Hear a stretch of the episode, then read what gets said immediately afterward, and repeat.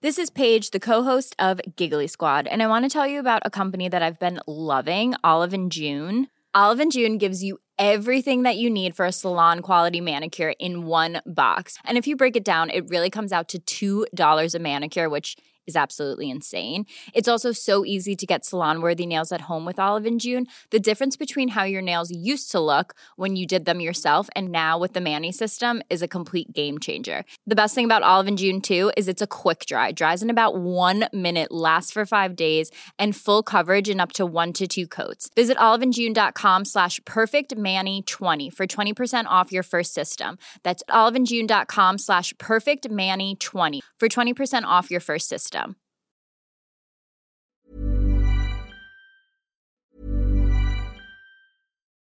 Life is full of what ifs. Some awesome, like what if AI could fold your laundry?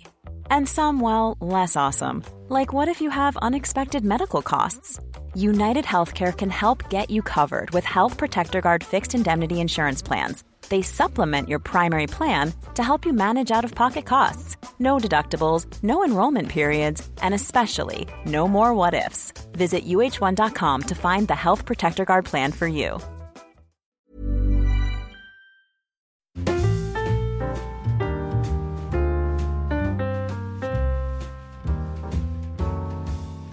Hola, ¿qué tal amigos? Bienvenidos al décimo episodio de En Crisis. Yo soy Xavi Robles y conmigo tengo a Pedro Ample. ¿Qué tal, Pedro? ¿Qué tal, Xavi? ¿Cómo estás?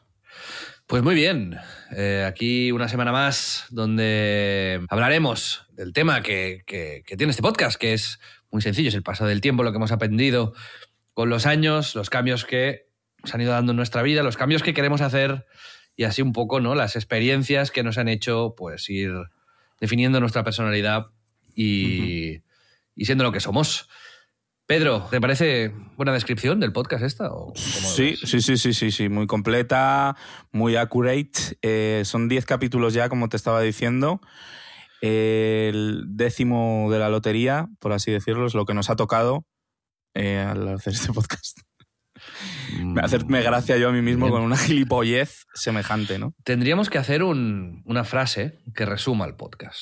Así que si nuestra querida audiencia nos quiere ayudar a hacer esta frase, os animamos a que en arroba en Crisis Club, tanto en Twitter como en Instagram, pues ahí nos podéis mandar eh, cómo definiríais el podcast en una o dos frases y, y si nos gusta lo usaremos. Dos boomers. Luego también sabéis que hay en, en Twitter tenéis pineado un mensaje en el que hay un enlace y nos podéis mandar notas de voz, como la que pondremos en este episodio, para proponernos temas o hacer reflexiones sobre las que luego nosotros eh, comentaremos, hablaremos y discutiremos. Pedro, ¿qué has hecho esta semana? Que también, semana intensa de trabajo, entiendo, no has parado, vas como un tren. Sí. Voy, voy a tope, como un tren bala. Eh, no, bien. eh, efectivamente, no he tenido grandes adelantos en lo que es eh, mi vida. O sea, muy dedicada y orientada al trabajo. Poco que comentar, porque pero además es una ya una cuestión de no voy a recomendar por recomendar, por ejemplo, no voy a, mm, a contar miseria, ¿no? Me- ya me desahogué, ya os conté todas mis mierdas en el anterior episodio. Os recomiendo que lo saltéis. Si no lo habéis oído y, y lo tenéis pendiente, se lo podéis saltar. Pues mm, yo no recomiendo eso, amigos, escucharlo porque está muy bien. Y Pedro os contaba exactamente qué hacía en su, en su trabajo y en el proceso en el que está. Pero sí que es cierto que no podemos hablar tampoco de nuestro día a día muchas veces porque son campañas en uso, rodajes que, que están activos y que son confidenciales y, nos da pena porque son cosas muy interesantes, pero no las podemos eh, compartir muchas veces mientras lo hacemos. Sí, puedo contar, eh, creo que ya lo conté, ¿no? Que estaba viendo Ozark, no sé si conté que la había acabado. Mm, creo que la recomendaste. Tampoco recuerdo Sí. si dijiste que la acabaste. ¿Te, te- Vale. te ha gustado? ¿Se ha acabado la Sí. serie definitivamente? No, ese es el tema y esa es mi reflexión va ahí. Es como, yo pensé que era el final de la serie, pero han, han hecho esta de dividirla en dos, ¿sabes? De dividir la última temporada en dos partes. Y, a ver, me está gustando y es una serie que me ha gustado y he disfrutado, pero creo que ha de terminar. ¿No? O sea, y, y eso me jode, porque las series que más me han gustado no quiero que terminen, o directamente me niego a mí mismo que han terminado, ¿no? que el caso más claro es, es Mad Men, que creo que un día pondré Prime Video o algo y veré cómo están en plan Don y Penny y como si nada, ¿sabes? O sea, no, a día de hoy todavía no asumo que ha acabado Mad Men. Sabes que yo no he visto el final de Mad Men, conscientemente. O sea, es mi serie favorita de todos los tiempos y no he visto la última temporada. Pero no has visto nada de toda la última temporada. No, No, solo los nada. dos últimos capítulos. Nada. No he visto nada, no. Hostia, tío. Porque me da tanta pena que se acabe. Claro, claro. Entonces me lo estoy Sí, guardando para cuando tenga tiempo y pueda hacer una maratón y, y verla entera y acabarla. Pero yo sé que hay episodios que no he visto y esto me genera placer tenerlo ahí sin Sí, ver. sí, te puedo Como entender. Pep, Pep Por- el de Night y Eurogamer, que Sí. con Los Soprano no, no vio el último episodio. Se lo estaba guardando por eso, porque le daba pena acabar. Entonces pasaron los años y ya no se acordaba de cómo- en qué punto, o sea, no se acordaba, no tenía sentido el último episodio ya, ¿sabes? Y tuvo que volver a empezar. Y no sé si finalmente la acabo de ver toda o no, pero cuidado con eso de dejaros episodios. Es chulo que volviese a empezar desde el 1, ¿no? Como no. Es como una manera de no querer que se acabe muy romántica, en realidad, bastante bonita. Bueno, sí, puedes entrar en un bucle mortífero y solo ver una serie toda tu vida sin ver el último, pero, Sí, sí, sí. pero está bien. No, pero es, es Yo voy a hablar de series, pero al final, al final Vale. hay una muy, muy buena que se ha publicado el primer episodio de esta semana, pero lo comentaremos después. Queríamos empezar hablando de algunas noticias del, del sector tecnológico. Nada, algo, no somos un, un programa de tecnología, pero sí que sabéis que a veces comentamos algunos productos que nos gustan. Y ha habido una, una keynote de Apple, que sabéis que son estas charlas en las que presentan sus novedades. Y lo más destacado, a pesar de que el precio, Pedro, es para el sector profesional, son Ajá. la pantalla, una, una- un monitor de Apple, que es guapísimo, y luego Sí. también un, un Mac Studio, que se llama, que es un- una torre de ordenador muy bonita, muy Apple, muy pequeña, pero con una potencia increíble. El Mac. Studio eh, ya se puede reservar a partir de este viernes, que el viernes será el día 11 de marzo. El modelo más básico son 2.329 euros. Y el modelo con el chip M1 Ultra, que es una potencia Ultra. digo, a nivel profesional, costará 4.629 euros. Pero lo puedes llevar a los 9.200 euros si te apetece Mm. chetarlo todavía más. Hostia, tío, pero ¿quién se va a gastar 9.000 pavos en un Mac Mini? O sea, en realidad, no, quiero decir, a ver, es, un- es mega potente y lo valdrá. Pero digo, en el formato Mac Mini, ¿sabes? En una carcasa cerrada que no puedes... Igual me estoy... es- no he visto la Es keynote. así, es así, es una carcasa cerrada que... Es una carcasa cerrada, no puedes tocar nada, ¿no? No puedes cambiar eh, tu- tus discos o sea, duros. de manera fácil, no. Ya.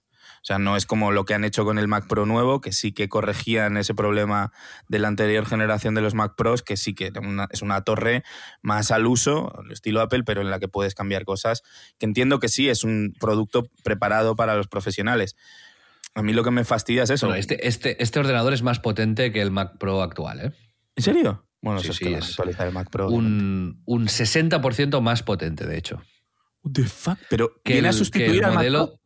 Sí, sí, de pro, de sobras. O sea, el modelo con el Intel Xeon de 28 núcleos, este es un 60% más potente. Un Es una 60. locura. Sí, sí. Sí, sí, es una es una barbaridad. Es una barbaridad. Ese ordenador. Ya os digo, Qué es eh, entre el, el- el iMac, que es el ordenador este que solamente tiene la pantalla, ¿no? Que está integrada el, el ordenador, los componentes dentro de la pantalla. eh, pues este es un siguiente paso, si necesitáis un ordenador que vaya un poquito más allá.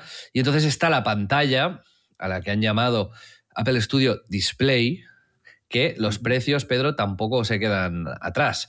Una pantalla espectacular, que tiene 27 pulgadas, eh, resolución 5K Retina Display, se puede ajustar la altura, se puede ajustar el ángulo, tiene micrófonos, eh, calidad estudio, dicen, o sea, por su USB, de todo. Y mm, los precios están en los 1.779 euros la versión básica. Si quieres vidrio nanotexturizado, 2.029 euros.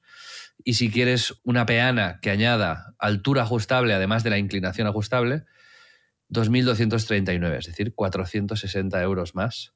Y está disponible a partir del 18 de marzo. Es una pantalla, claro, espectacular. ¿no? y súper Sí, bonita, sí, sí.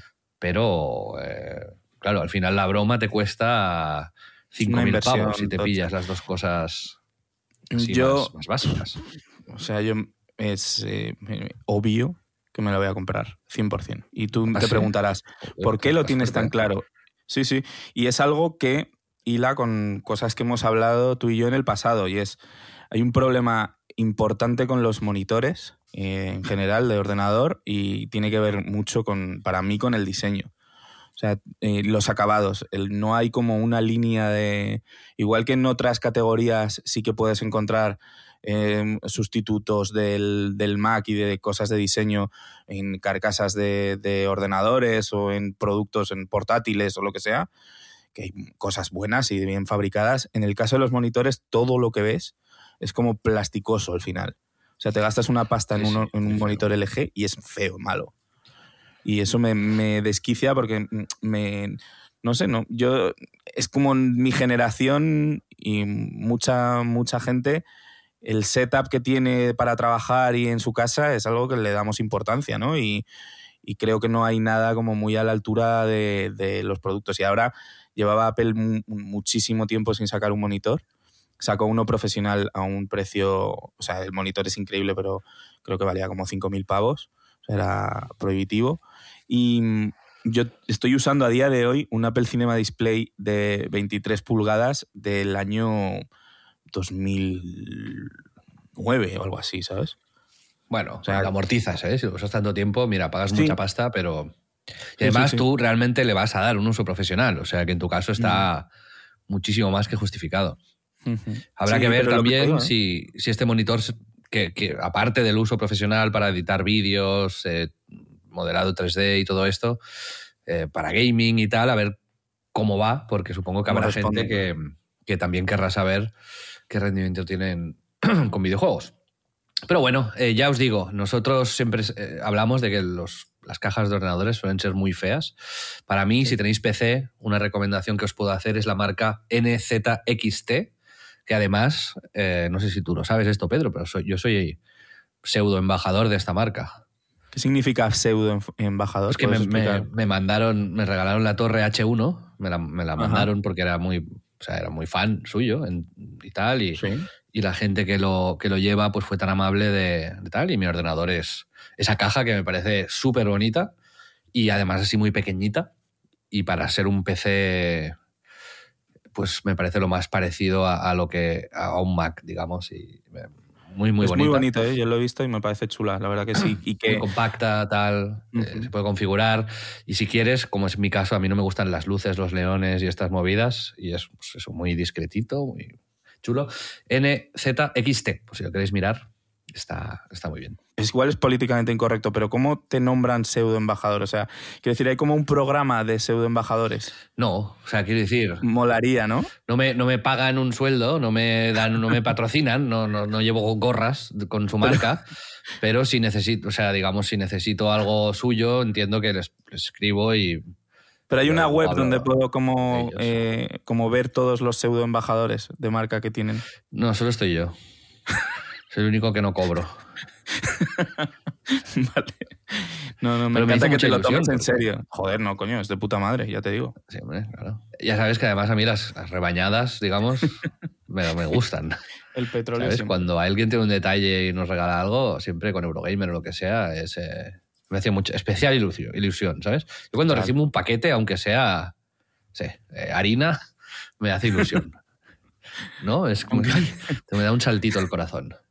Aunque pidas en Gorilas, ¿no? Eh, y lo hayas pedido hace 10 minutos, una pizza de Casa Tarradellas. Es como, O sea, ay, qué aunque, me viene, ¿no? llegue un, aunque me llegue un rider y me pegue, ¿sabes? Ese, ese momento antes de que llegue. No, pero sí que me, me hace gracia recibir paquetes tú. Entonces es un problema a veces porque. bueno, pero. Es que sí. pides mucho, ¿no? Claro, amigos, no hay, no, no, esto es como, como comer chucherías, ¿no? No hay que. No hay que compensar y no hay que sobregastar.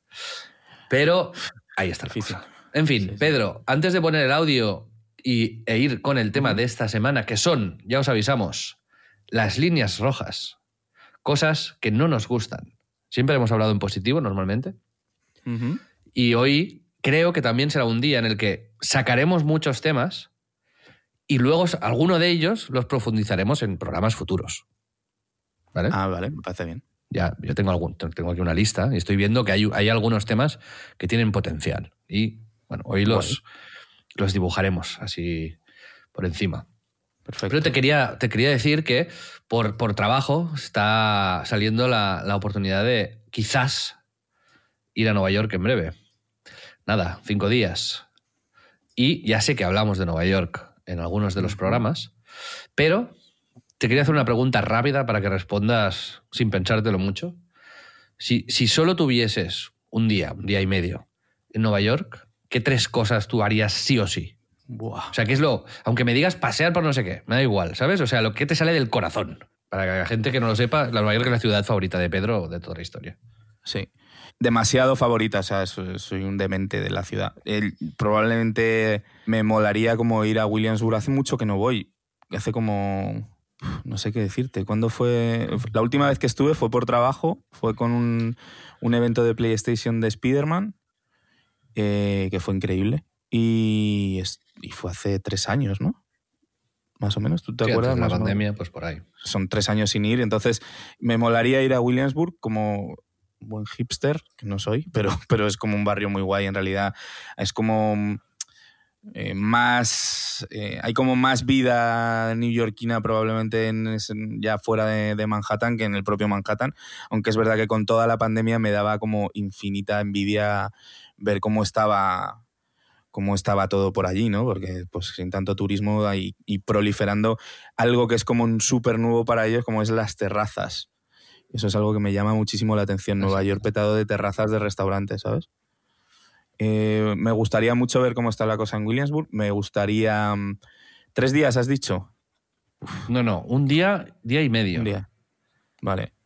Pues eh, eso, pasearía por allí, vería las tiendas, me metería a comer en algún sitio eh, no planeado, pero que, que llamase la atención y que fuese... de- Sobre todo, ahí la clave es ver los sitios que están como más petados, aunque es probable que si está muy petado no puedas conseguir mesa.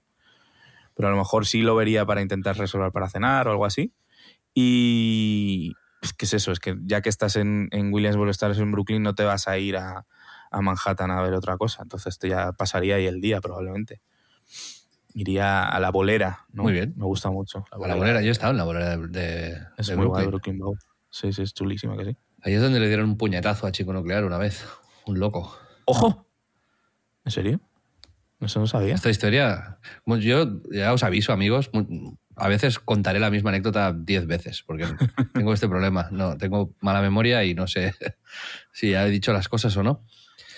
Y no, nada, una vez con, con Mario, que es el CEO de Dux, y Víctor, chico nuclear, ahí en Williamsburg, pues nos.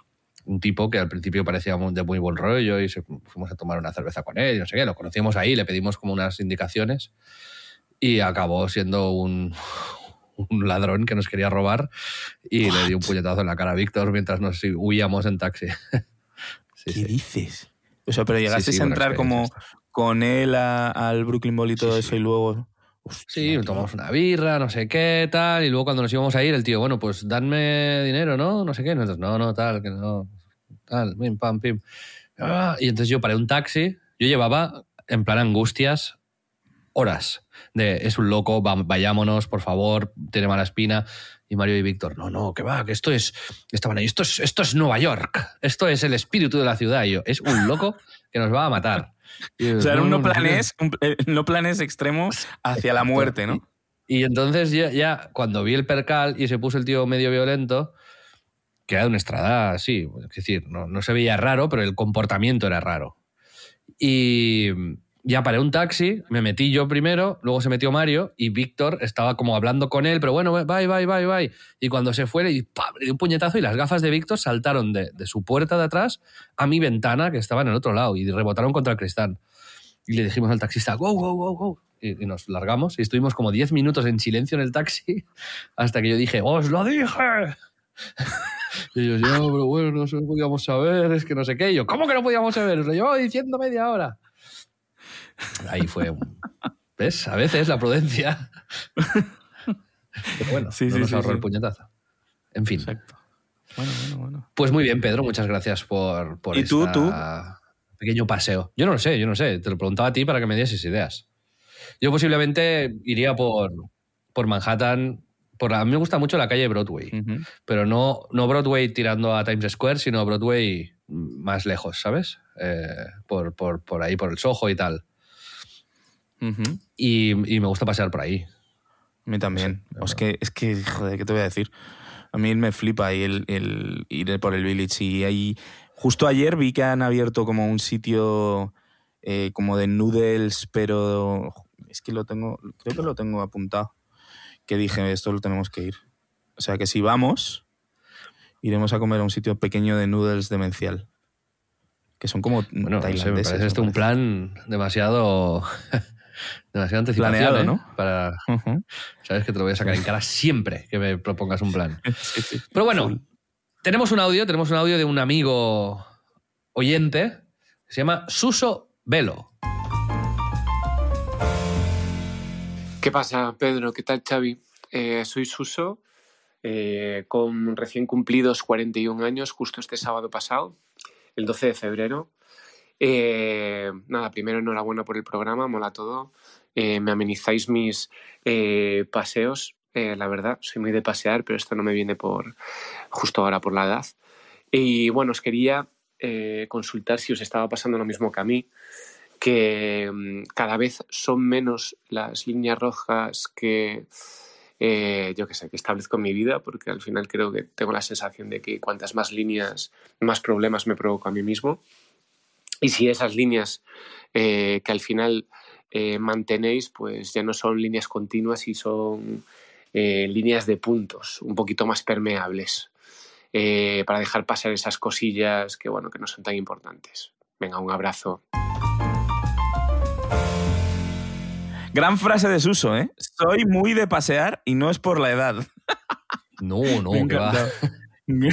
sí, sí. Tengo que decir que las líneas rojas hay algunas que son más firmes todavía que antes y otras que dejo pasar más. Yo, por ejemplo, antes era muy beligerante con la gente que, que tenía opiniones eh, radicalmente opuestas a, la- a las mías en, en- en lo político o en lo religioso, por ejemplo. Yo, yo no soy religioso, pero, pero cuando de esto, cuando a los 20 años, eh, siempre entraba al trapo, siempre intentaba convencer a la gente, no convencerla, pero argumentar lo mío, ¿no?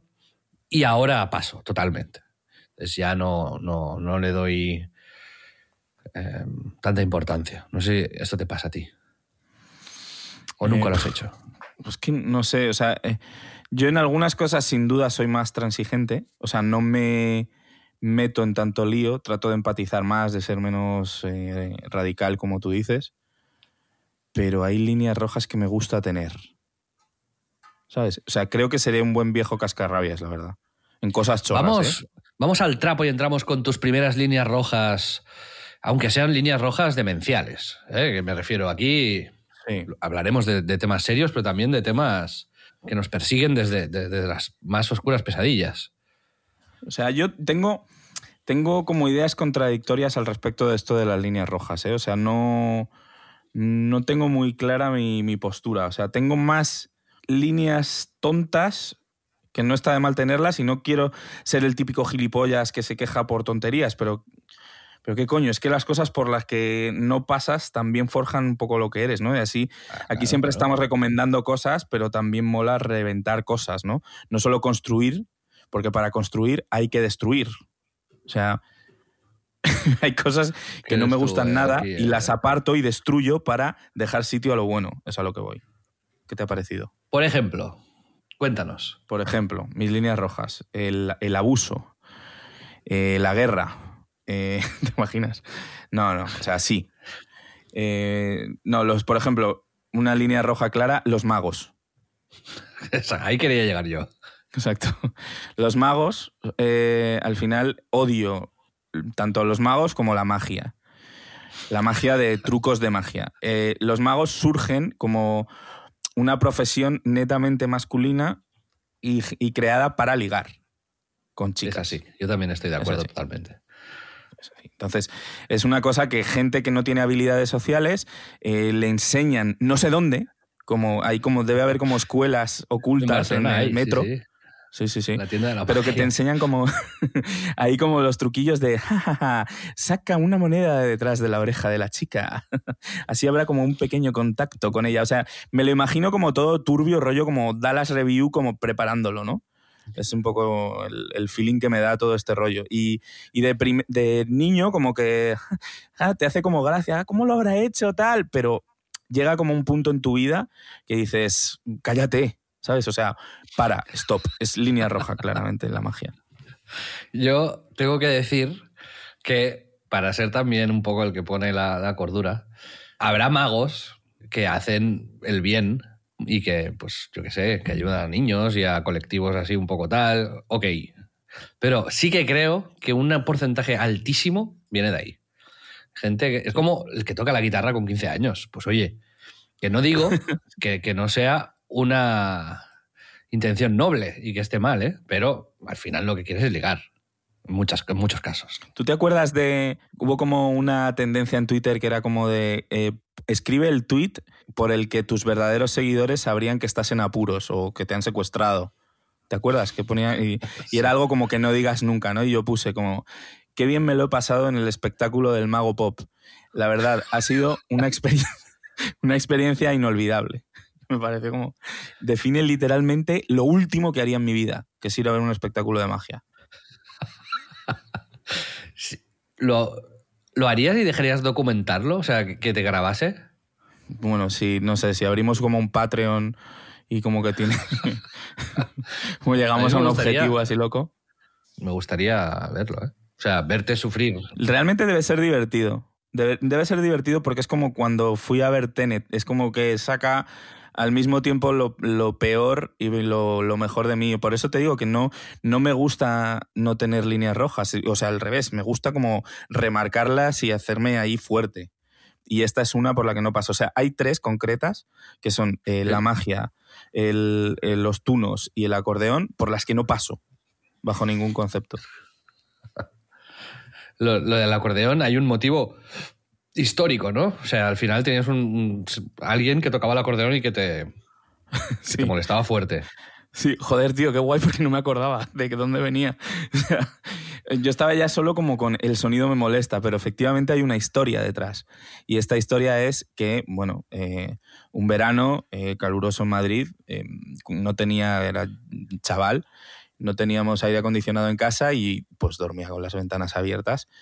Y mi padre, que es músico, como para apoyar a un músico callejero, le dio como 5.000 pesetas a un, a un tío que tocaba el acordeón. Entonces, este tío se quedó para siempre durante todo ese verano en la puerta de mi casa. Y literalmente tocaba siempre la misma canción y muy temprano.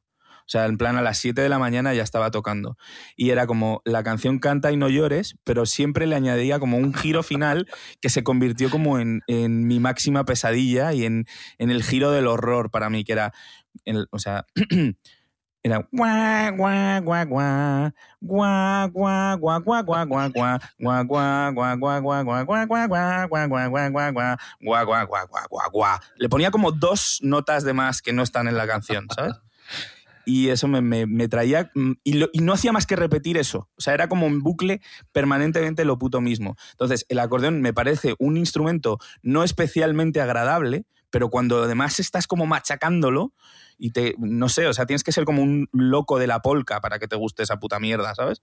Yo no puedo, no puedo con ese sonido. Muy bien. me parece, digamos, razonable. Es un trauma. Sí, sí, sí. A mí me pasa esto con el circo. ¡Ojo! No, yo no, puedo ir al circo. O sea, a mí ni circo de Soleil, ni circos de, pueblo, nada. Yo creo que de niño fui a un espectáculo y, vi todo sucio y como los, animales eh, sufriendo y, los payasos que era que los payasos entran en, o sea, digamos, universo circo, ¿eh? la gente esta que es clown, ¿sabes? ¿Sabes? de oficio ¿eh? como soy clown, ¿no? De, que, repito que ultra respetable, no hay crítica ninguna a ellos y son todos bellísimas personas. Pero a mí en lo personal, en lo que se entienda, digamos, la crítica, que luego sabemos que la gente tiene la piel muy fina a veces, ¿no? Sí. Pero a mí, personalmente, la gente así que se- los tal no, no me no es no es de mi de mi cuerda, ¿sabes? No Pero es como- especialmente los payasos como estos clown rollo que parecen de porcelana. Los que van vestidos como de pa- eh, los payasos deluxe. todos, todos, todos los payasos de todo tipo. De- Pero yo creo que ¿Sabes? El- No, Pero- es como un humor que no, que no, que no, no me entra, no, no. Me, me genera rechazo y yo creo que viene de un trauma mío infantil. Hombre, es que lo has, lo has descrito, Y los, los mimos, eh, universo, ¿sabes? Este universo lo has descrito como una pesadilla de, de la serie Pesadillas. Que eran los libros estos, ¿te acuerdas? Como eh, me lo imagino como rodado todo como muy muy oscuro y tal, ¿no? Me ha gustado como tu visión de los animales como mugrientos, eh, Sí. desnutridos, ¿no? Todo rollo. Sí, sí. Eso. Yo te digo, creo que hay algo específicamente jodido en los, en los payasos deluxe. O sea, en estos que no son... No es el payaso medio, no es me pongo una puta peluca roja y la nariz. No, no, voy como, como pintado bien, ¿no? Como que me creo guapo, ¿no? Como Con con esto- arlequinado, ¿no? arlequinado, exacto. El arlequín, yo el arlequín es, lo comparto contigo 100%. El payaso normal, el payaso de la tele, tal, va, me da igual. Pero el arlequín, tío, eso es jodido, ¿eh? Sí, Ahí hay ahí, algo. ahí hay, un, hay un twist un poco macabro, ¿no? En el... Maléfico. Sí, sí, sí, sí. sí. sí, sí, sí. Total, total. Pero bueno, y hablando de temas que no son ya tan personales, a mí, esto lo sabes tú, a mí una, una línea roja para mí es la gente que pierde el tiempo, básicamente. Ojo. Que, que- que alarga las cosas, que, que te explica algo y en vez de explicarlo en una frase te lo explica en diez. Y es como, esto, esto sí que no... ¿Me supera? No puedo. No puedo, no puedo de ninguna manera. Y, y- y esto, digamos, que me gustaría ser más tolerante, pero no. Entonces, ya, digamos, si llego. A veces provoca que yo sea un poco maleducado, ¿sabes? Entonces Sí. me intento contener, pero sí que a veces es como, bueno, pero yendo al grano, ¿sabes? Y hago como así como comentarios de. Pero, ¿qué me quieres decir en realidad? ¿Sabes? Y a veces esta- esto es un arma de doble filo porque dicen, no, a ver, lo que te quiero decir es tú, tú, tú, y empiezan de cero. Y ya ahí es donde ya me pongo como una moto. Te vuelve loco eso, sí. Y eso viene de una agonía también, quizás malentendida, pero, pero sí, no de esto. Pero luego, lo que más rabia me da a mí en el universo son los gurús magufos. Uf, muy buena. Es decir, esto es por lo que, por lo que yo no paso. Es decir, hay ciencia y método científico, que es algo, es un proceso, y sin ser yo experto, digamos, que entiendo mm, cómo funciona la movida, ¿no? O sea, es- hay unas hipótesis y a, pues, a- partir del método científico uno intenta demostrarlas o refutarlas, se llegan a conclusiones, estas conclusiones pueden evolucionar, matizarse, eh, se pueden mm, refutar y a veces hay mala praxis, hay gente que se deja, como el programa es el podcast que recomendé que se llama Cheat, hablan varias veces de esto, ¿no? De- de, digamos, de gente que manda estudios que se publican y que luego eh, se desmienten porque han usado mal los datos, porque estaban manipulados por farmacéuticas. Hay que entender que en cualquier sector pues, habrá corrupción, ¿vale? Pero el método científico de base es adecuado y está bien y es lo que tiene que regir nuestros, nuestro día a día en general, ¿no? Pero luego hay gente que a pesar de que algo está absolutamente refutado y que es indiscutible, que no es una opinión, eso que ellos tienen, es una mentira lo que están ejecutando, digamos, ¿no? Eh, como por ejemplo, yo qué sé, la gente que midiéndote la cara te dice los rasgos de personalidad que uno tiene. ¿vale? Eso está refutado desde hace 200 años. Esto es mentira. Pero hay gente que hace másters de eso Sí, tío. y es como. O, o el, o el Reiki y, y- y movidas de estas, ¿sabes? O sea, las, O la, astrología, la astrología también. Entonces es como, yo puedo entender que hay una que hay un, un atractivo eh, cínico a veces, ¿no? En plan, el horóscopo, pues puedes bromear sobre ello, puedes incluso darle un, un toque de anecdótico, ¿no? Ah, pues soy Géminis y sí que los Géminis y tal, y bueno, pero en el pero no te lo crees, ¿no? No, no, digamos. Pero hay gente que se lo cree y que además. Y, los que se lo creen, no tengo nada en contra de ellos, ¿vale? Es como, ok, pues cada uno tiene sus supersticiones. Antes, a los 20 años, los hubiese machacado, pero ahora es como, cada uno con lo suyo. Para mí es el, el, que se gana la vida con eso, ¿no? Los vendedores de crecepelo, de estos de charlatanes que van Total. tal. Y esta es la gente que, que no soporto. Es mi máxima línea roja universal. No puedo con ello. Es una red flag como un piano. El, si, te, si te están vendiendo un humo, están como mm, contándote con excesiva pasión ciertas cosas que de alguna manera detectas que son eso magufadas, es, a mí también me cuesta cada vez más eh, epatar con eso y, y, ser, ser tolerante, ¿sabes? Que al final creo que somos personas muy tolerantes y muy abiertas a conocer cosas, pero hay cosas con las que con la edad eh, precisamente a mí no, no, me pasa lo desuso. Es. Mm, o sea, tú estás diciendo un poco que sí, que tú pones la línea roja, pero de puntos porque tú les dejas ser y a no ser que sea una cosa muy específica, que es que te lo intenten vender, pues simplemente pasas de ellos y ya está. A mí sí que siguen molestándome específicamente o sí que hay personas que si me van a hablar de eso, yo ya no, no me voy a sentir eh, igual, igual de identificado, o sea, yo identificado de, de Sí, no, yo no podría ser amigo suyo. Exacto, justo. Básicamente. O sea, yo entiendo, por ejemplo, que en política hay opiniones. Tú puedes ser de izquierdas o de derechas y no son hechos, digamos. Hay, ha habido aplicaciones de políticas de izquierdas que han funcionado muy bien, otras muy mal, y lo mismo con la derecha, y lo mismo con el centro, y lo mismo con, los, con lo que sea. Y eso entiendo que pueden ser tesis distintas que están en constante evolución y aplicación, ¿no? Pero la astrología no funciona. O sea, esto está. No, no va. Oigo, la, la homeopatía. Eh, no tira. Son cosas, son cosas que está demostrado que esto no funciona. Que el efecto placebo puede llegar a tener tal. Ok, pero, pero no me digas que esto funciona, funcionará el efecto placebo. La gente que me, que, me, que me, quiere hacer la carta astral, me, me, a mí me, me violenta, es, es, bueno, me huyo. ¿Sabes? total. Y hay una tendencia ahora a hacer guay, a hacer cool, todas estas movidas de cursos ma magufadas extremas Sí, que, sí, me, sí. que, me, que me que además Y en entre, tiempos de crisis entre de gente penuria, joven, ¿eh? Entre gente joven, que es lo que más lo más llamativo para mí. O sea, que de pronto haya como una corriente de peña eh, Gen Z que esté como muy metida en el rollo del horóscopo. A mí yo digo, ¿pero qué ha pasado? ¿Pero por qué? Es una movida, es como, a- ¿de dónde surge? ¿De TikTok? Vete a saber. No sé, tío, no entiendo. Pero, y eso, ¿no? Y, el, y la, y la gente la que, que leen las piedras y, es como, por favor, ¿sabes? Como, es que así Sí. la humanidad no avanzará. No avanzará. Te voy a limpiar, te voy a limpiar el aura con esto, con una pastilla de jabón mía que me he comprado en el espacio.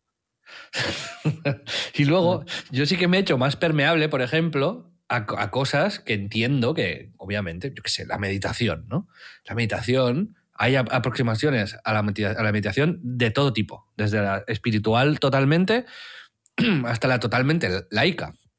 Hay una app que de hecho uso, que se llama Waking Up, que se llama eh, Sam Harris, el, el creador y el que lo lleva, que es un científico que además es, es, es eh, cero espiritual, pero, pero, pero el tío medita y lo usa en tal, pero es muy franco, está muy bien explicado. Hay una parte entera de la app que te, que te habla sobre por qué cree que es bueno meditar y, y qué sustenta eso y cómo, y, y hay cosas que, que preguntas que no puede responder. Está, está- es muy franco, está muy bien. Es una aproximación a algo que a mí me generaría rechazo de entrada, pero que me lo han explicado de una manera y he visto y tal, y he estudiado que, que digo, bueno, no soy un gran fan de la meditación, me refiero, no, no, lo uso de vez en cuando en picos de estrés o lo que sea, pero eh, que esto me parece bien y sí que he ido poniendo líneas de puntos, como decía Suso, en, en- en temas así, ¿no?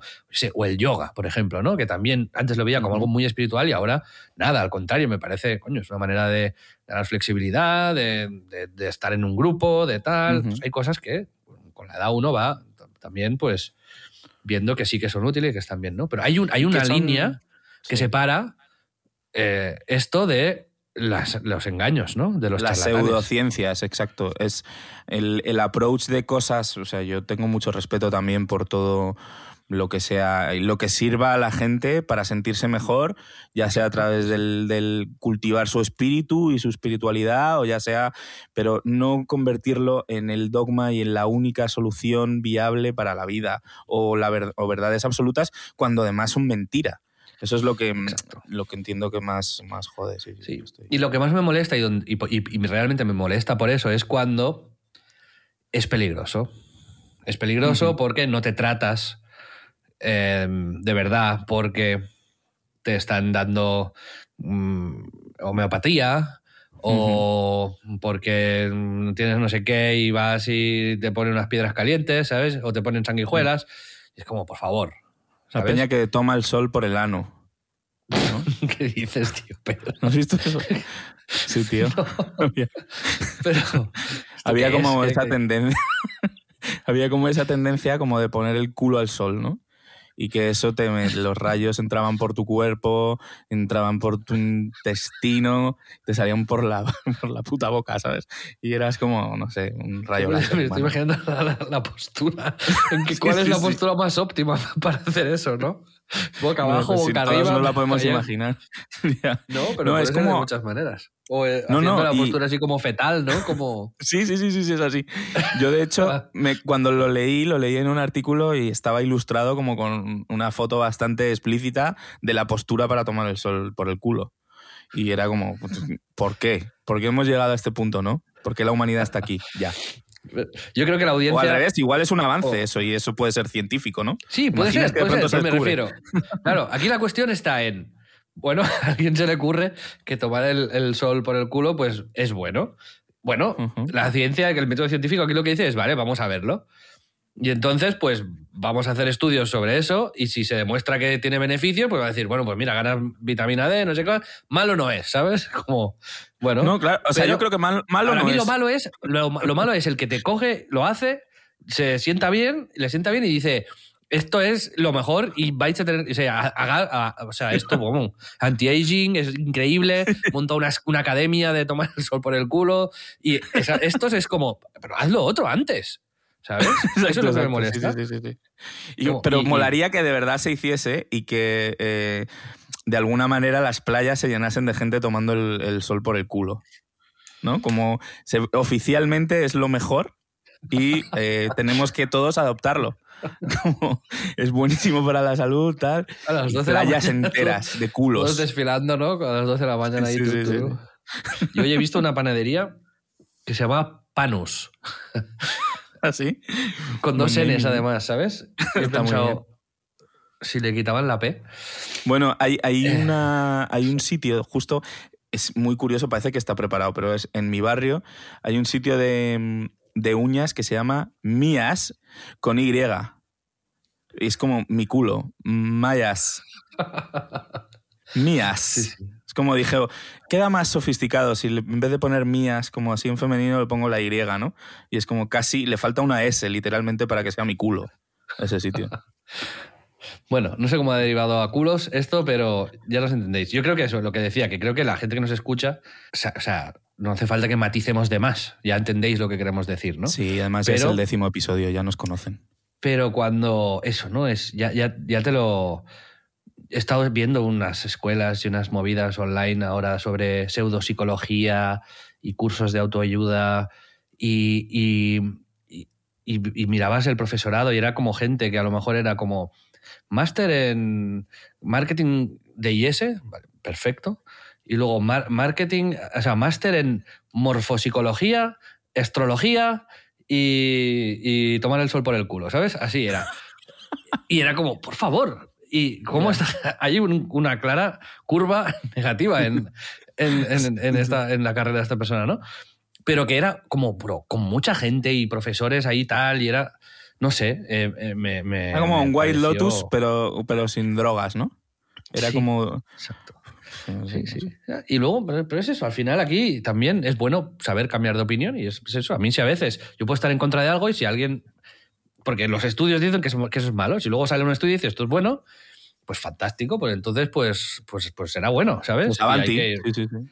hay que verlo. No, no, cambiar de opinión es bueno y aprender también y estudiar también. Pero la fe ciega en algo a lo loco y sin esto puede tener consecuencias nefastas. Sí, sí, 100%. Un día me gustaría traer a una persona para que nos hable específicamente de esto, científico.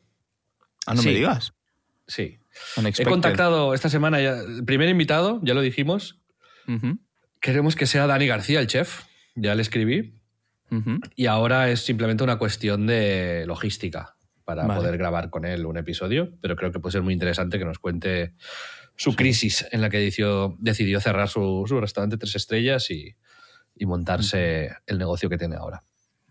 Total. Pero sí, sí, un día traeré a una persona también que nos hable de esto y ya verás que será, será muy interesante. Joder, muy interesante, la verdad. No me lo habías eh, eh, contado, pero no sabía, o sea, no sabía que tenías un amigo científico. No sabía que te movías en.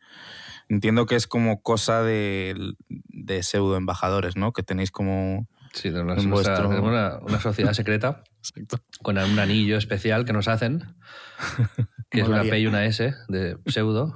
Nos llamamos los pseudos entre Los nosotros. pseudos, tío, ojalá. Hablando de pseudos, yo, eh, además de los gurús magufos, yo tengo una línea roja que cada vez me, me molesta más, que es la de los gurús que no hacen. O sea, es Ah, también, sí, claro. esta peña que eh, tiene prestigio por la foto de LinkedIn y que de verdad su, su background es hacer charlas, pero nunca han hecho nada que sustente las charlas, ¿sabes? Más que se han convertido como en charlatanes profesionales, por así decirlo. Me estás definiendo también a gran parte de los políticos, ¿eh? que son políticos de carrera. Sí, sí, sí. pero sí. bueno, No, sí, 100%. entiendo lo que dices perfectamente. Sí, sí. O sea, es más eso, en el entorno profesional y, bueno, específicamente en el publicitario es muy común. Aquí es como esto está petado de case studies y mega venta, mejor que la campaña que sale en televisión, ¿no? En la que se basa, vamos, la, la- el case study de lo, exitosa que ha sido la campaña, ¿no? Al final tiene casi más valor en el entorno publicitario que las propias campañas, ¿no? Entonces, hay, hay agencias invirtiendo mucho dinero en, en vender lo exitosas que son sus campañas para conseguir así más campañas ¿no? y convencer así a sus clientes. Y hay casos como muy dramáticos de súper éxito en el entorno publicitario y creativo de cosas que en la realidad han sido muy, muy flojas o poco reales, ¿no? Y es algo que es, es casi un poco ta- hasta tabú, ¿no? Hablar de los truchos y de las cosas falsas en el entorno publicitario y, y hay para escribir un libro, o sea, y, y a lo mejor algún día, porque es de verdad es eh, escandaloso, ¿no? Es como la, la propia pescadilla mordiéndose la cola de es un- una rueda y un círculo vicioso horrible, que- del que es muy difícil salir. Pero bueno, concretamente la peña esta de, de LinkedIn o de, bueno, que hay en todas partes, en Twitter, en todas partes, dándote consejos y grandes frases para triunfar sin haber hecho realmente por sí mismos nada, eh, es algo que a mí me, Sí. uf, me da mucha, Sí, sí. mucho palo, ¿sabes? Sí, yo otra cosa que con el tiempo he ido generando rechazo ha sido con, también con la gente que es extremadamente ambiciosa, Ajá. ¿sabes? O sea, he dejado de verle el sentido a ser extremadamente ambicioso. Me refiero, está bien querer hacer cosas y ser creativo, ir más allá, pero esa gente que es como mm, siempre más, ¿sabes? Siempre no- nunca hay suficiente y, y que el acumular es justifica todo, Sí. am, también me genera cierto rechazo. Esto no. Como, colega, ¿sabes? Para, no todo es, no todo es tener dinero o, o Sí, ir en Lamborghini, ¿sabes? Sí, mega competitivo, ¿no? Además, como me- cada no- cosa no- que hacen es la hostia y es un súper éxito, es jodido. no, y y el objetivo es eso, tener un barco y un Lamborghini, que dices, bueno, vale, muy guay, si es lo- la ilusión de tu vida, pero como que como que de base es esto, ¿no? Y, y no sé, no, es, es alguien que, que más que en pues verlo, pues me da igual, pero en el trato, no, no sería amigo de alguien así, ¿sabes? Eso es, eso y, sí. y al principio son gente que cu- cuando era más joven me, me, me- me impresionaba, ¿no? E incluso decías, ostras, quiero algún día, ¿no? Poder, poder hacer esto o, o llegar ahí y tal, y, y, no sé, te, te- los ves como a los futbolistas o como tal. Y, y con el tiempo, pues eh, los veo como fantasmas más bien vacíos a la mayoría, ¿no? Creo que la gente que realmente ha sido exitosa y, y- y- a la que admiro, es todo lo contrario, ¿sabes? Es gente que disfruta mucho de la vida, que lo hace bien, pero que no tiene esa necesidad de, de ostentar y de, y de tal. Y Yo creo que tienen, el, eh, tienen como el objetivo equivocado, ¿no? Lo que te mueve, tu, el punto de mira lo tienes desviado, porque estás como orientado a...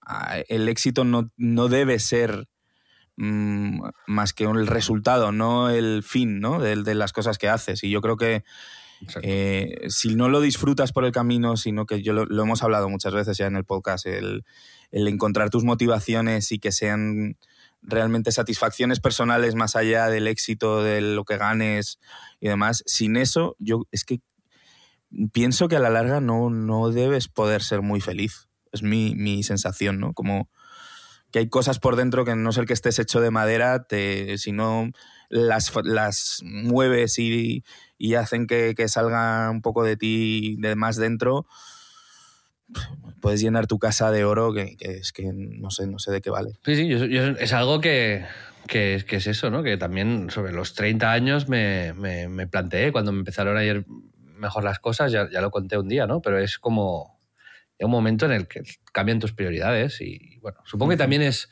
un proceso por el que pasa la gente, ¿no? Y se da cuenta a veces, pues cuando llegan a ese punto en el que reflexionan y dicen, ostras, ¿sabes? Quizás sí. eh, he estado muy centrado en eso y, y la vida no se acaba aquí, ¿no? Y que, bueno, okay, tengo un coche muy guay, pero, pero ¿a dónde lo llevo y con quién voy, sabes? Muy buena definición, exacto, es justo eso. Es justo eso.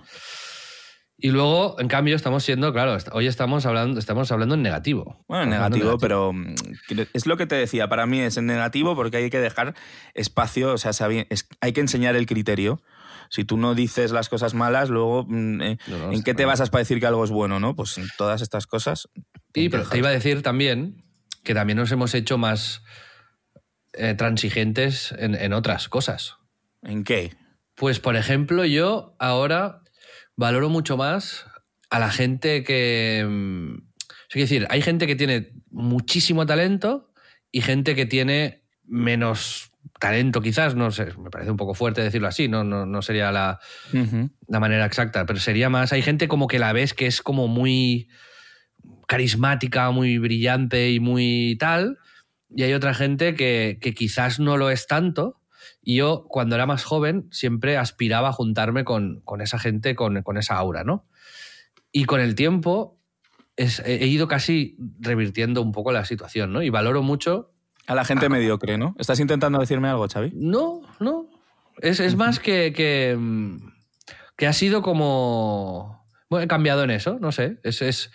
Valoro mucho más a, pues a la gente que trabaja y se lo pasa bien, o que es muy bueno en lo que hace y aunque sea alguna cosa muy pequeñita, o que tienen un estilo muy específico de hacerlo, como que veo muchos más matices, ¿sabes?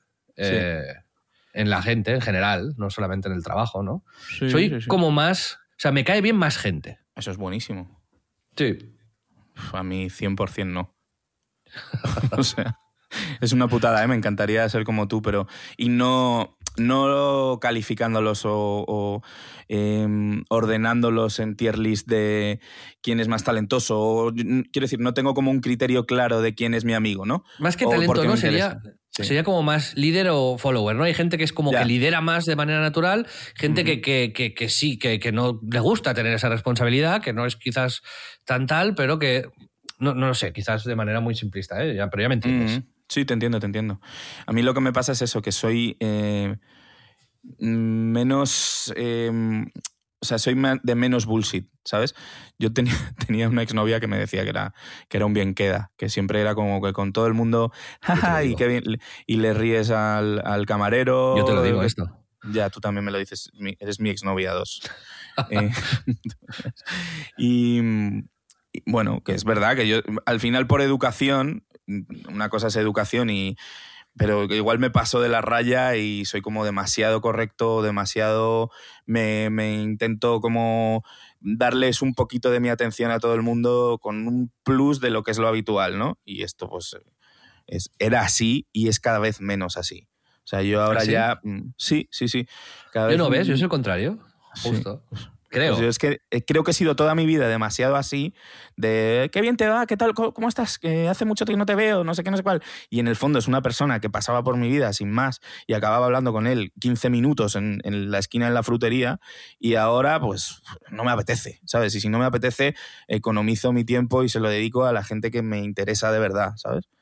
Y no es que eh, sea más antisocial, es simplemente es una cuestión de como en el resto de decisiones o de, un poco de, cómo transcurren las vidas de cada uno, pues te haces un poco más exigente o selecto en, en, cómo y en de qué manera eh, gestionas tu tiempo y con quién.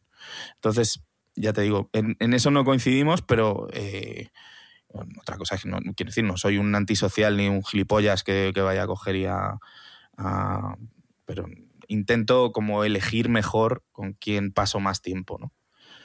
Eso sí que... Yo, en cambio, es eso, es como que estoy más abierto a planes A conocer. y a conocer a gente que, que a priori o no eran de mi entorno o no tengo un vínculo directo de aficiones, no sé. Porque al final me he dado cuenta de que de ahí me han venido también muchas buenas experiencias y he aprendido mucho Sí. eh, sin esperarlo, ¿no? Sí, Pero bueno, siempre con los límites de eso que decían. Si luego me quiere hacer la carta astral, voy a decir, bueno, espérate. Es curioso porque creo que partimos como de sitios distintos y hemos llegado a Sí, a lo evoluciones un- contrarias. Pero a lo mejor ahora estamos en el mismo punto, ¿sabes? Porque yo me, me- me he sumado cosas y tú te has restado Claro. cosas. Sí, sí, sí, probablemente. Tiene, tiene sentido. Y mm, es lo que te digo, yo eh, era como demasiado abierto a conocer a cualquiera y cero prejuicioso y cero, lo que te digo, siempre era como el chaval en el colegio en el que era amigo de los que jugaban al balonmano, o sea, en, una peli americana de los eh, bullies y de los nerds, ¿sabes? Que era como, ¿por qué existe este ser que se lleva bien con estas dos, estos dos grupos como tan contrarios o tan enfrentados, específicamente cuando eres niño, ¿no? Que, que la gente es muy cruel, ¿no? En la infancia. Y, y yo siempre me movía muy bien como entre distintos círculos y ha sido como parte de, de mi manera de ser, ¿no? Y, y es lo que te digo, que de ahí he pasado a, a ser más selecto. Entonces eh, eh, ha sido una cosa de extremos. Que tú a lo mejor eras de... También porque eres, creo, más tímido que yo, Mucho ¿no? De más. base, Sí, sí. por eso. Y creo que eso también influye, ¿no? Que, pues eso, eliges bien o te tienen que conocer mejor antes de, de que te abras con cierta gente. ¿no? Sí, y además yo la imagen que proyecto muchas veces es eh, que eh, con el tiempo he intentado que no sea así y creo que, que lo voy consiguiendo, ¿no? Pero a veces era un poco, pues eso, mm, demasiado categórico, ¿sabes? Porque tenía opiniones muy fuertes y las no tenía ningún problema en, en exponerlas. Sí, de hecho, intento- conmigo, conmigo fue un poco así. O sea, en el fondo, tú la primera vez que me viste, que ya lo hemos contado, me detestaste. Y luego Sí. pues, ahora somos buenos amigos. Pero buenos amigos, ¿eh? Así nos defines. Eh, Es mi sí, exnovia. 2, sí. Me iría a tomar el sol contigo. Pues, eh, ¿alguna cosa más, Pedro, que te hayas, a ver, en positivo, que hayas eh, relajado? Sí, Tus- la Xbox. es Vale, chorrada. ¿sabes? Una No, pero es consola que no te gustaba y que ahora aprecias. No, no, o sea, no la tengo, pero antes era como... Y es como, es una puta máquina, ¿sabes? En una estantería, ¿qué más te da. Y, Exacto. y la- lo sé valorar y lo aprecio, ¿sabes? Pero creo que es como el ejemplo gamer, ¿no? De, de has sido un Nintendero y ahora tienes la Play, ¿sabes? Y aparte de algún producto, alguna actitud. Es que es difícil, ¿eh? O sea, mm, de como en positivo y de cosas en las que sea más transigente o más... em, a ver, déjame pensarlo un poco. Es que justo estoy pensando como en los viajes y tiene mucho que ver con algo que ya hemos contado, que es lo de no planear, y, pero es como parte de mi personalidad, pero sí que eh, me preocupo menos de, del- de eso, de los destinos, de, pero sin embargo luego hay muchas cosas en los viajes, por ejemplo, no me gusta ir a sitios en los que mm, no pueda estar cómodo, ¿no? O sea, no iré si tengo que pasar una noche en una cabaña hecha con cuatro palos, durmiendo a ras de suelo, con un saco y mil arañas acechando, ¿no? Antes, eso sí que me la sudaba más antes y ahora si tengo que elegir el confort estará pues por delante de, de eso, ¿no? De, o sea, tengo por ejemplo, hay una, una, manía y una línea roja muy polémica y es como viajar a Barcelona, que tú conoces, que es que voy, si puedo, voy en avión. O sea, mi línea roja es ir en, en AVE a Barcelona. ¿Qué te parece esa? Algún día yo creo que esto será una de las cosas que cambiarás.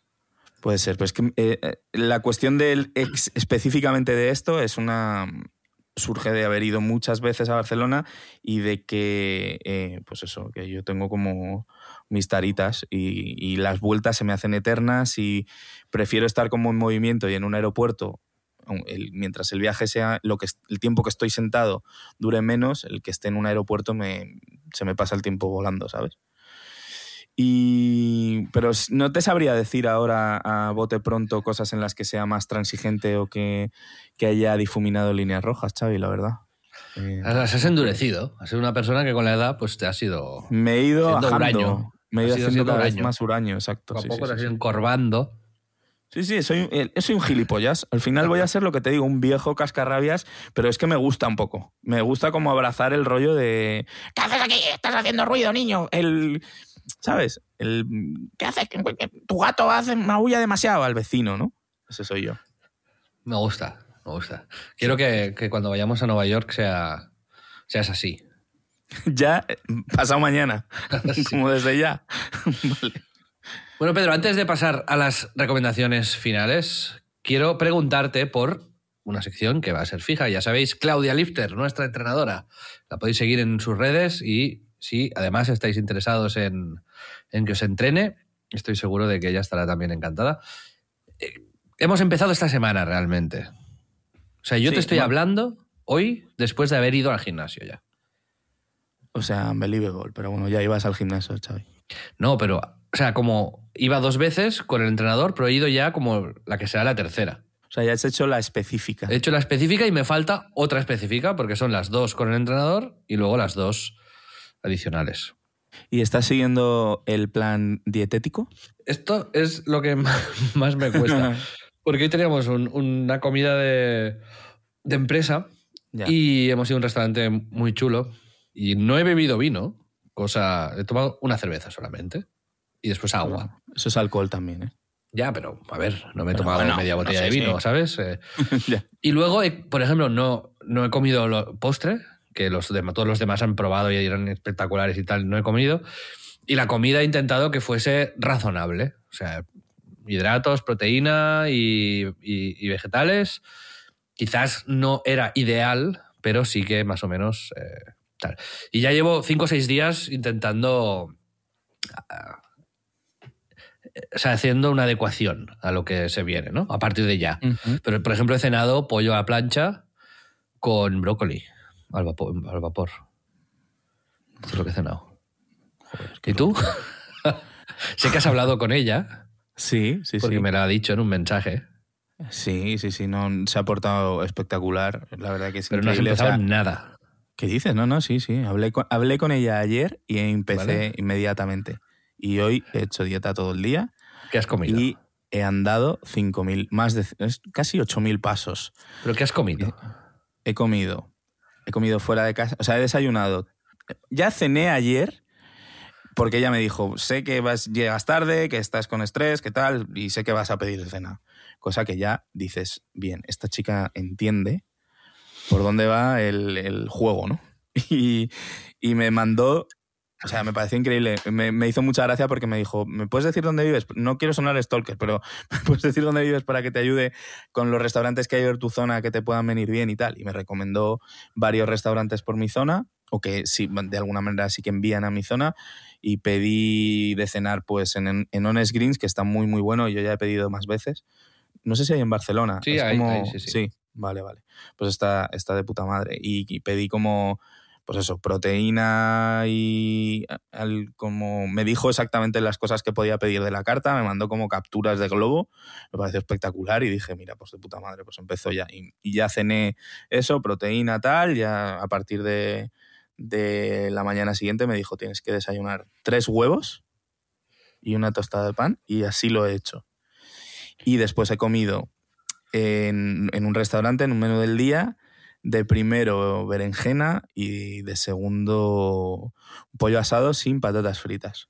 O sea, medio pollo asado, no un pollo. Medio pollo asado con eh, pequeñito con, con ensalada. Y he cenado, que esto ha sido ya el récord del mundo y le he mandado foto y todo, pescado a la plancha y una patata que me he hecho al microondas. Patata. Joder, muy bien, ¿no?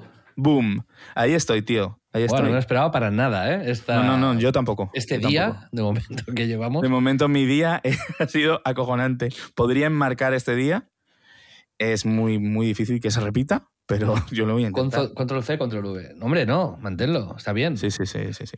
Total es hasta junio solamente. A mí yo, me- mi preocupación es eh, específicamente con lo que me toca la semana que viene, que ya lo adelanté en el anterior episodio, que me voy toda la puñetera semana, o sea, salgo el viernes, me voy a Tánger el fin de semana, toda la semana en Noruega y el fin de semana, eh, pues aprovechando que no hay vuelo directo a Noruega desde Madrid, eh, tenemos que hacer escala en Ámsterdam y me quiero quedar en Ámsterdam para ver a mis primos, que hace mucho que no les veo, eh, que viven allí, pues eso, justo el fin de semana, ¿no? Y es, son como muchos retos y much- muy difícil como intentar, me ha puesto como una tabla de ejercicios para hacerla dos veces por semana y es encontrar en medio de una semana de trabajo en Noruega, en un hotel y tal, encontrar los momentos para hacerlo. Pero bueno, yo por lo menos es verdad que, que siempre dices no es el momento adecuado. Creo que en mi caso es probablemente el- momento menos adecuado, pero sé que en dos semanas, si yo me he comprometido con Claudia, así que me apunto al gimnasio. Así que ahí queda. Lo digo porque me ha dicho además que decirlo y contarlo es positivo, pero tampoco quiero ser un toñas de que está todo el día hablando de... No, es de una sección, no sé, te has extendido muchísimo. Yo, ¿Ya? ¿Es verdad? Pero- Sí, sí, sí. Eh, la- no, es así, es así. Pero la, la- será una sección de dos minutos donde comentaremos Sí. un poco el progreso y ya está. Pero hoy era el primer día y está bien, está bien. No, y porque no habíamos hablado de este tema y yo quería contártelo también a ti. Pues nada, muy bien. Os iremos contando si nuestra fuerza de voluntad eh, persiste. Y nada, en cuanto a recomendaciones, esta semana vamos a ser muy breves. Yo solamente traigo una, que es una serie nueva que se ha lanzado en HBO, HBO Max, si la tenéis, que se llama Tiempo de Victoria o Tiempo de Ganar. Creo que tiene diferente título función si es España o Latinoamérica. En inglés, Winning Time y la- dinastía de Del los Real Madrid. Lakers. No, de los Lakers Vale. es como los eh, Lakers, el equipo de la NBA, se transformó eh, con la llegada de Magic Johnson y, y ya, pues había un, estaba ahí Karim Abdul-Jabbar y tal, que eran eh, jugadores que están en el equipo y, y eso, pero que como transformaron, digamos, un poco el espíritu del equipo para hacer el, el Showtime, que se... Como, bueno, pues como... Pero Abdul Jabbar ya era de los Lakers antes Sí, de que ya era capitán, sí, sí, sí. Pero ya estaban en. Los Ángeles. Sí, sí. Ah, vale, vale. Y, y es brutal, o sea, está súper bien porque es el Dr. Bass, que era el hombre que compró los Lakers y que convenció a Magic de que después de la universidad se fuese para Los Ángeles. Y como el tío, que tenía una visión así muy del show business y del espectáculo súper eh, visionaria, lo implementó en el baloncesto. Él, decía que el baloncesto para él era como, como el sexo, ¿sabes? Que, que eran las dos cosas que, más le hacían disfrutar, que eran ágiles, pasionales, divertidas. eh, y, entonces eso lo aplica en la manera en la que tal. Eran otros tiempos, obviamente, ¿no? Pero, pero bueno, además en Los Ángeles, pues una ciudad donde eso se podía hacer. Hazlo en Milwaukee, ¿sabes? Que ahí Claro, eh, sí. van a ir a ver un, ciervo al estadio. ¿Sabes? Imaginas que ahí traes ahí un, un Showtime en Minnesota. En un ciervo y un pingüino, tío. Pero bueno. eh, y está muy bien. La podéis ver el primer episodio y os la recomiendo porque, porque es una de estas de las, de las buenas. Aunque no os guste el baloncesto, ¿eh? Es, Ah, sí. Hay poco, o sea, hay algo de baloncesto, pero no es. Va más de, de cómo es cada uno, de las decisiones que se toman, de. Las historias personales, ¿no? Sí, También de- sí, sí, sí. Es, eh, para todo el mundo. No es una serie para la gente amante del deporte. Muy bien, pues muy interesante. Yo mi recomendación es mucho menos, es mucho más obvia. Es uno de los grandes éxitos de, de HBO de los últimos tiempos, que es, he visto la segunda temporada de Euforia. La verdad es que la he visto muy rápido. Y, ya te digo, más allá del argumento y de mm, que quizás si estuviese tratado con una, de una manera más tradicional, me refiero en lo técnico, que es donde, donde yo creo que brilla más esta serie, eh, quizás por su argumento, si estuviese eso grabado como si, pues yo qué sé, como de OC, pues sería de OC, ¿no? Más allá de que tiene cosas duras, difíciles, es una serie compleja, pero mm, lo que más me flipa es cómo está hecha la factura técnica de, toda, la, de toda la temporada, que además eh, me ha sorprendido porque... Sí. Marcan tendencia, ¿no? Son series de estas Que, que, parece que, las, las, hayan hecho dentro de ocho años, ¿no? Absolutamente. Y es, o sea, es como... Eh, en realidad no tiene como artificios eh, tecnológicos a la hora de ser muy, muy potente técnicamente, pero es una barbaridad cómo está usada la iluminación, cómo están, digamos, los recursos técnicos que utilizan para, para llevarte en la historia entre lo real y lo onírico, sin caer además en ya cosas que habían hecho en la primera temporada, que para mí era mucho más como glitter y más, ¿sabes?, más eh, de discoteca, que en esta que es como mucho más de introspección y de...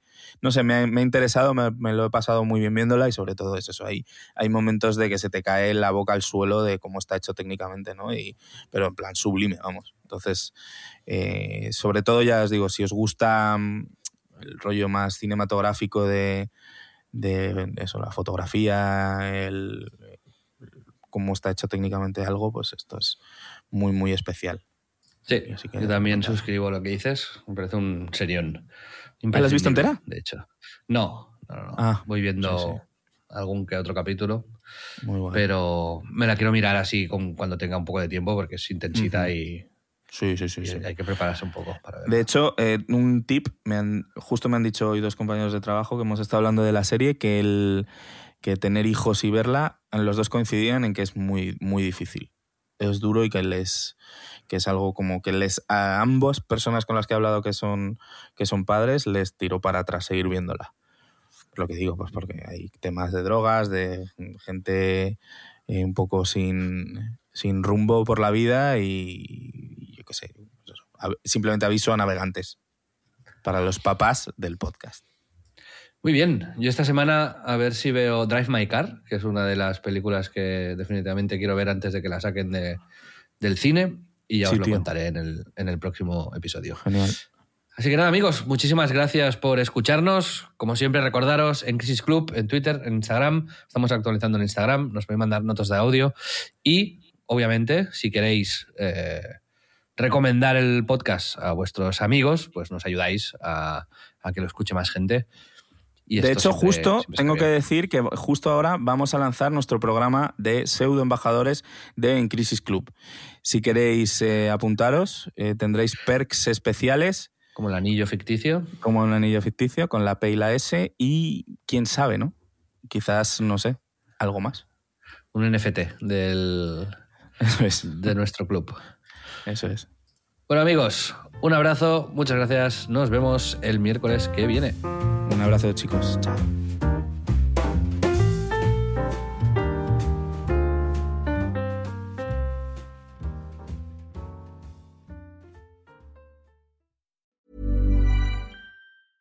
Hey, it's Paige DeSorbo from Giggly Squad. High quality fashion without the price tag. Say hello to Quince.